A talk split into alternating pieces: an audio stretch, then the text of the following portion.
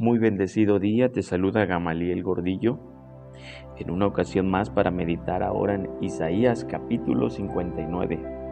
Recuerda leer esta palabra para estar en contexto de lo que voy a comentarte a continuación.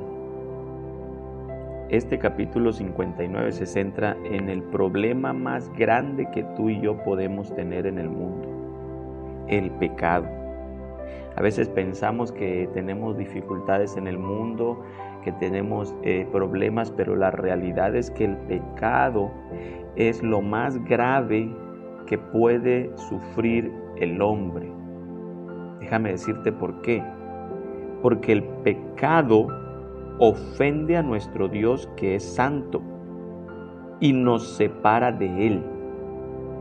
Ya que Dios es santo, Él no puede pasar por alto o disculpar ni tolerar el pecado como que si no importara. Y ese pecado separa nuestra persona de Dios, formando un muro que aísla también a Dios de la gente que Él ama. Tristemente estamos en un tiempo donde se nos hace fácil eh, pensar en hacer algo que ofenda a Dios. No entendemos la gravedad del pecado. No entendemos las consecuencias de los actos en contra de la ley de Dios.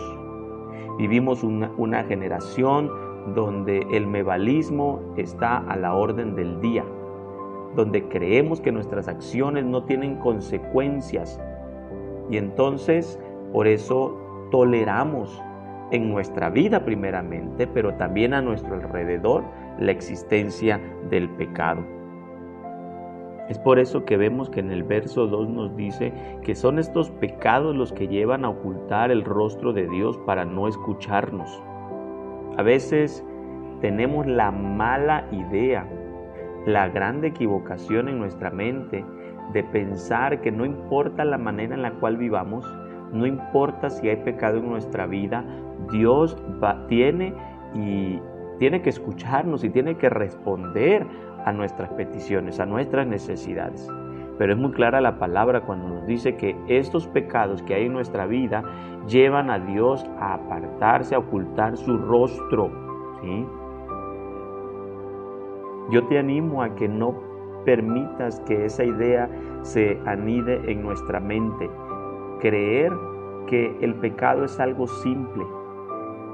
Vivimos en este mundo eh, muchas veces sin tener conciencia de esa gravedad, decimos, bueno, al ratito voy, eh, pido perdón a Dios, eh, bueno, no importa, sigo actuando de la misma manera, sigo viviendo de la misma forma que desagrada a Dios, Él es amor y me tiene que perdonar al final. Y ya hemos hablado de que Dios es amor, pero también es justicia. Ahora tú no sabes cuándo será la última oportunidad que tengas para arrepentirte. Tú no sabes cuándo será el último aliento en tu vida que tengas.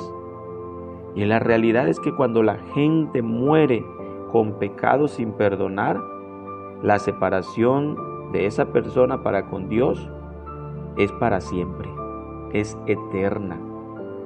Todo aquel que peca, que vive en pecado, que se mantiene en pecado y no se arrepiente, tristemente tiene un destino de condenación alejado de la presencia de Dios por la eternidad. Dios no quiere eso para nosotros. Dios quiere que vivamos con Él para siempre, pero no puede llevarnos ante su santa presencia a menos que seamos limpios de nuestros pecados. Aprovecho a preguntarte, ¿te has arrepentido de tus pecados? ¿Les has confesado tus pecados a Dios pidiéndole que los limpie, porque el Señor quiere y puede hacerlo, pero se requiere eso, arrepentimiento.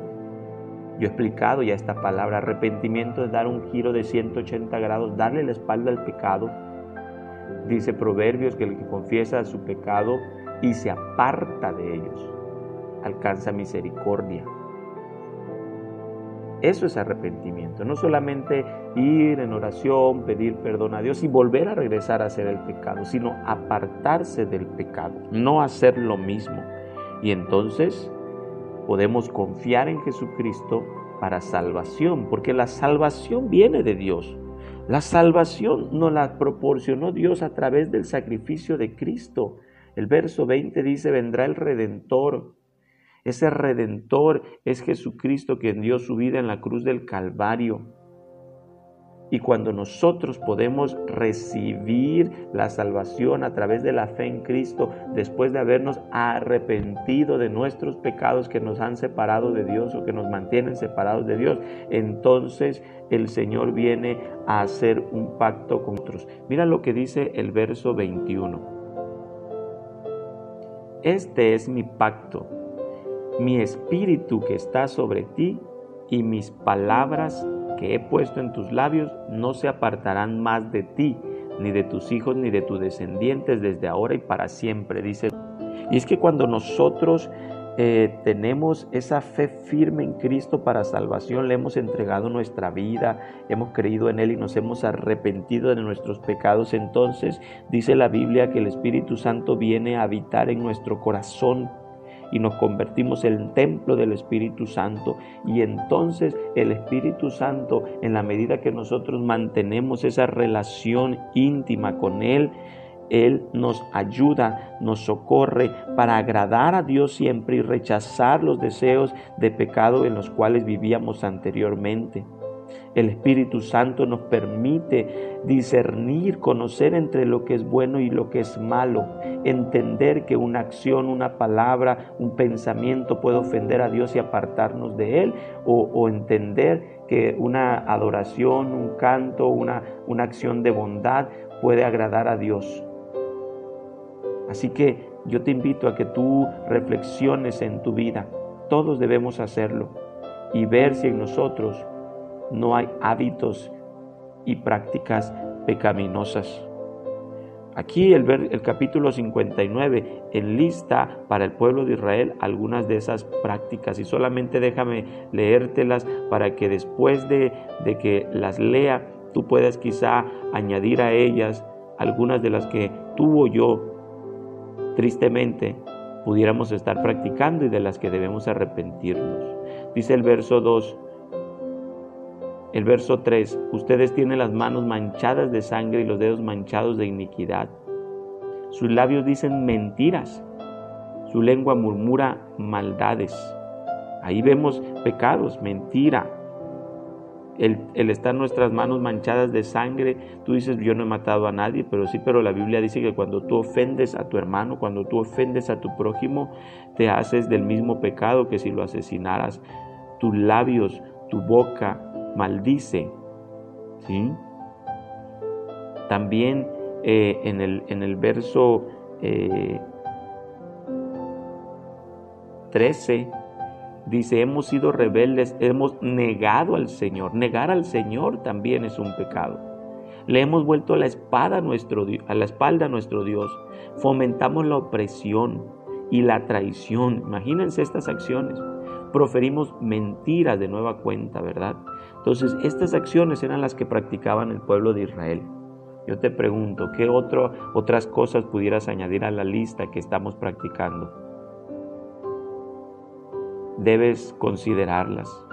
Llegarte a la presencia de Dios con humildad, confesar tus pecados, apartarte de ellos, recibir el perdón de Dios y creer en Jesucristo para salvación.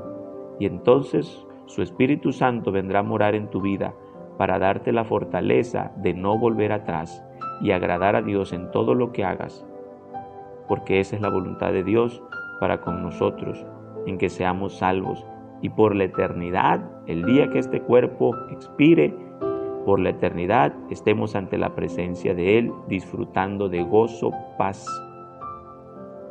Dios te bendiga y esperamos que nos sigas escuchando el día de mañana. Dios te bendiga.